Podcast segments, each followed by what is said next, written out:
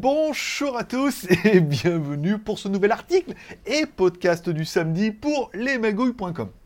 Allez, aujourd'hui, on va parler de montres hommage à la limite de la zone grise. Alors, euh, peut-être que comme moi, bah, vous naviguez un petit peu sur Internet et euh, une fois que vous serez rentré dans l'univers merveilleux des montres chinoises et que vous aurez cliqué sur de nombreuses montres sur AliExpress, alors celui-ci va vous en proposer de plus en plus et vous faire entrer dans la zone grise. Oui, je voulais faire une blague avec la quatrième dimension, j'ai pas trouvé.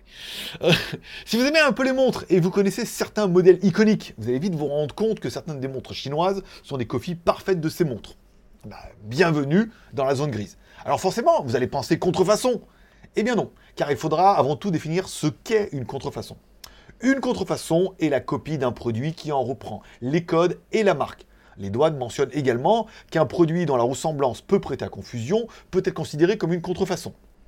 Maintenant, on va parler plutôt de ces montres qu'on appelle des montres hommages.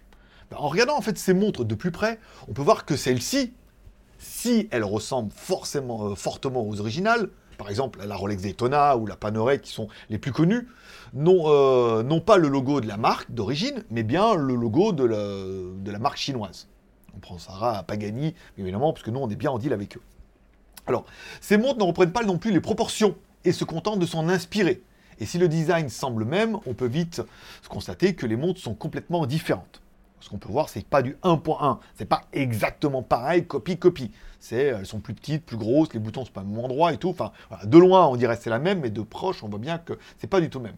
Alors, une personne non avertie, non experte, un peu crédule ou carrément candide, peut-elle se faire avoir et penser que ce sont des montres hommages, sont des originaux? Ah, c'est une Rolex. Alors qu'on voit bien que, bon, qui n'est pas gagné, que bon, qualité non plus, euh, c'est pas ça, quoi. Enfin bon. Bon, bon d'après moi, il faudrait être aveugle, car le logo n'est pas celui de, la marque, n'est pas un logo Rolex par exemple, mais bien un logo Pagani. Et si on regarde sur Internet, et qu'on cherche, ah, c'est une Rolex Daytona, vous cherchez sur Internet Rolex Daytona, vous allez vite voir à quoi ressemble une Rolex Daytona et ce qu'on essaie de vous vendre. une Pagani ou euh, une Navi Force. On est d'accord. Donc les montres, elles s'en inspirent, mais elles sont pas du tout pareilles. Alors, légal ou pas légal Eh bien en fait, eh bien oui et non. Car si elles s'en inspirent fortement, elles n'en sont pas des copies. Elles n'en reprennent pas le logo et euh, elles n'en reprennent pas les proportions.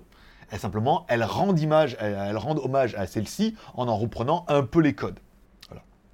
Donc, euh, si vous voulez un peu plus d'informations, vous pouvez re-regarder la vidéo que j'ai faite sur les deux montres hommages sur ma chaîne YouTube, avec une montre hommage à moins de 100 euros qui était la Pagani euh, PD quelque chose, et la Navi Force qui, elle, était une montre à moins de 50 euros, quoi, à 20 ou 30 balles. Vous pouvez voir un petit peu des montres qui, qui en reprennent un peu les traits, et vous pouvez voir un petit peu ce que vous allez voir pour ce prix-là. Et on verra qu'avec la, la Pagani Daytona, euh, moi personnellement, je suis assez fan. Elle avait quand même un verre saphir, un mouvement de qualité et tout dedans, même c'était à quartz, des boutons euh, dévissés. Voilà. Vous pouvez regarder la vidéo. Je vous mettrai le, lien de la vidéo, alors peut-être pas dans les podcasts, mais au moins sur lesmagouilles.com. Vous pouvez aller directement sur l'article. Vous pouvez lire l'article. Vous pouvez retrouver les liens, la vidéo, les liens des montres, le lien de ce podcast. Et moi, je donne rendez-vous peut-être demain. Je ne sais pas si dimanche, je vais pas m'accorder un jour de repos et on reprendra un petit peu les vlogs lundi. Voilà.